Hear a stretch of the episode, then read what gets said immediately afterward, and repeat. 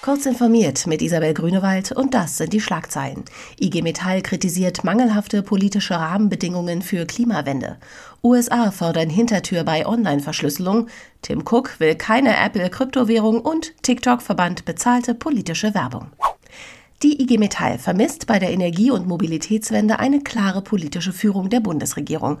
Das von der Koalition auf den Weg gebrachte Klimapaket zeige deutlich, dass in den maßgeblichen Ministerien immer noch ein starkes Sektordenken herrsche, sagte der erste Vorsitzende Jörg Hoffmann der DPA.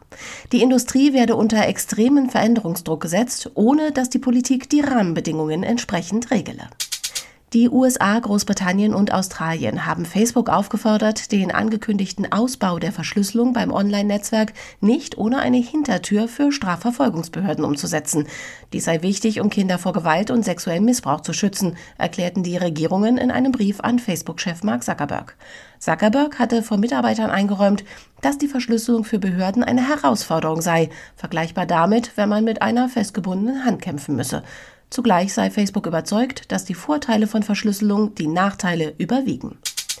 Spekulationen über eine neue Kryptowährung von Apple hat Konzernchef Tim Cook klar zurückgewiesen.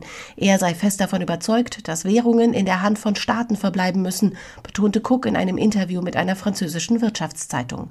In einem Seitenhieb auf Facebooks geplante Digitalwährung erklärte Cook, privaten Firmen sollte es nicht erlaubt sein, auf diese Weise mehr Macht zu erlangen.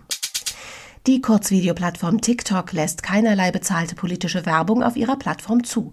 Laut Vizepräsident Blake Chandley sei die Natur von bezahlter politischer Werbung etwas, das nicht zum Plattformerlebnis von TikTok passe. Zu den gebannten Anzeigeformaten zählen direkte Wahlwerbung, Werbeanzeigen von Unterstützern oder Werbung, die gegen Politiker gerichtet ist. Diese und weitere aktuelle Nachrichten finden Sie ausführlich auf heise.de.